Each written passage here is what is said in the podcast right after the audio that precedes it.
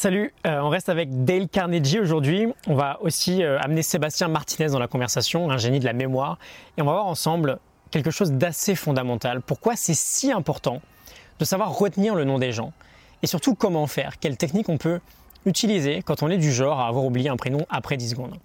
Je suis vraiment content de te parler de ça aujourd'hui euh, parce que bah, c'est un problème que j'ai toujours eu. Je pense avoir une plutôt une très bonne mémoire, enfin j'ai pas à me plaindre, mais quand on parle de retenir des prénoms, j'ai toujours eu une misère absolument incroyable. J'ai toujours eu beaucoup de mal. Tu connais peut-être la situation, tu arrives en soirée, tu fais la bise à quelques nouvelles personnes, chacun dit son prénom, et toi tu es là, tu, viens d'entendre le prénom, tu sais que tu vas le retenir. C'est le principe de fluidité qui nous dit ça. Quand tu viens de connaître une info, tu n'as aucune idée d'à quel point tu surestimes le fait qu'elle est vraiment retenue. C'est ce qui se passe par exemple quand on relit ses notes et qu'on se dit euh, oui ok c'est bon je le sais, alors que non c'est normal euh, de penser savoir, on vient juste de le relire, mais c'est pas pour autant que c'est bien imprimé dans la mémoire.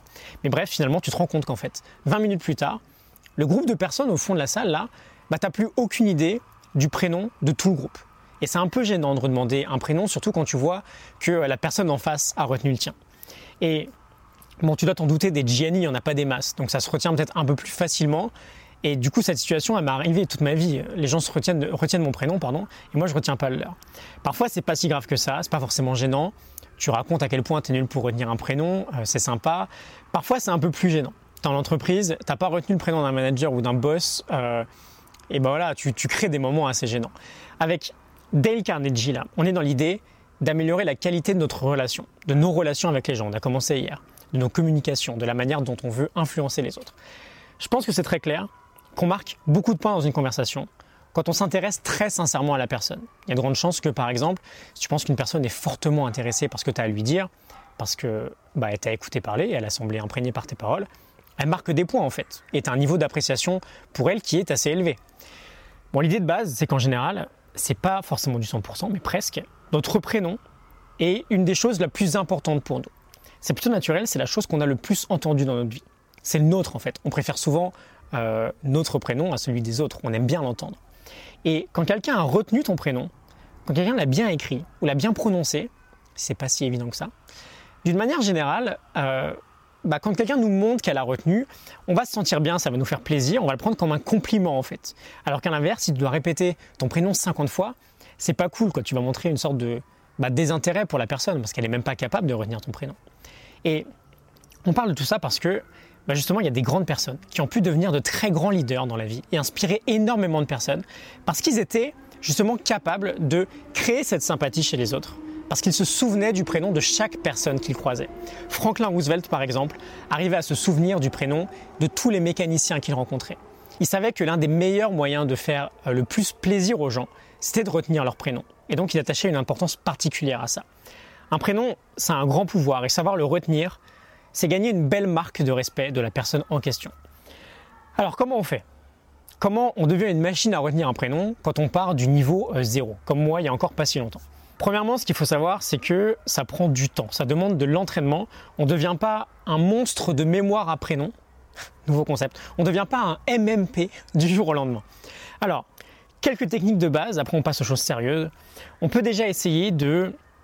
Je vais donner la base de la base juste après, hein, mais on peut déjà faire des choses simples qui peuvent peut-être marcher pour toi. Durant la petite conversation que tu as avec la personne, tu de répéter le prénom de la personne, sans que ce soit chelou évidemment, mais si la personne te dit avant euh, de te faire la bise ou de te serrer la main, Salut, euh, moi c'est Lucie. Tu peux très bien dire à ton tour euh, Salut Lucie avant de te présenter. Tu vas déjà laisser une première marque dans ton cerveau en ayant prononcé le prénom et pas juste en l'ayant écouté. Si tu effectivement écouté, parce qu'en général on entend plus qu'on écoute, on va voir ça après. Tu peux aussi en fin de conversation euh, dire quelque chose comme Lucie à tout à l'heure. Enfin, j'en sais rien, mais juste tu dis ce que tu veux. Tu essayes de répéter le prénom un maximum de fois sans que ce soit bizarre. Et si ça fonctionne pas d'une manière incroyable, il y a des chances hein, que ce soit pas suffisant. On passe aux choses sérieuses avec euh, Sébastien Martinez, qui a une mémoire infaillible. Ce qu'on va faire, c'est qu'on va créer des associations d'idées avec des images et des histoires. Notre cerveau adore les histoires, c'est ce qu'on va le plus retenir. Par exemple, euh, il y a huit mois maintenant, je me suis mis à apprendre toutes les capitales du monde et j'ai utilisé cette méthode. Et c'est dingue, je vais te donner un exemple. Euh, si je veux retenir que la capitale du Canada c'est Ottawa, je vais associer une idée à Canada, une autre à Ottawa, et je vais créer une petite histoire entre les deux. Je vais essayer de te le faire en live avec euh, une nouvelle histoire. C'est pas facile d'ailleurs quand on en a déjà une. Canada, par exemple, ça peut me faire penser à, euh, à Nadal. ok? Canada, Nadal, Nadal, le joueur de tennis. Et Ottawa, ça peut me faire penser à Okinawa. ok Peu importe, faut que ça vienne de nous. Okinawa, la petite île des centenaires au Japon.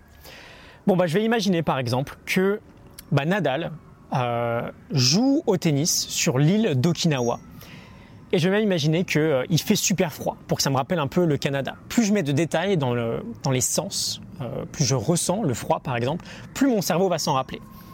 Donc Nadal joue au tennis sur l'île d'Okinawa, il fait super froid. Et la prochaine fois qu'on me dit Ottawa ou Canada, bah, je vais penser à Okinawa ou à Nadal et je vais retrouver la réponse dans mon cerveau, même si c'est huit mois plus tard.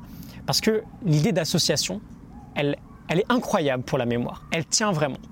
C'est une bien meilleure méthode que toutes les méthodes qu'on va apprendre à l'école d'ailleurs. Et donc pour en revenir au prénom, je fais exactement la même chose.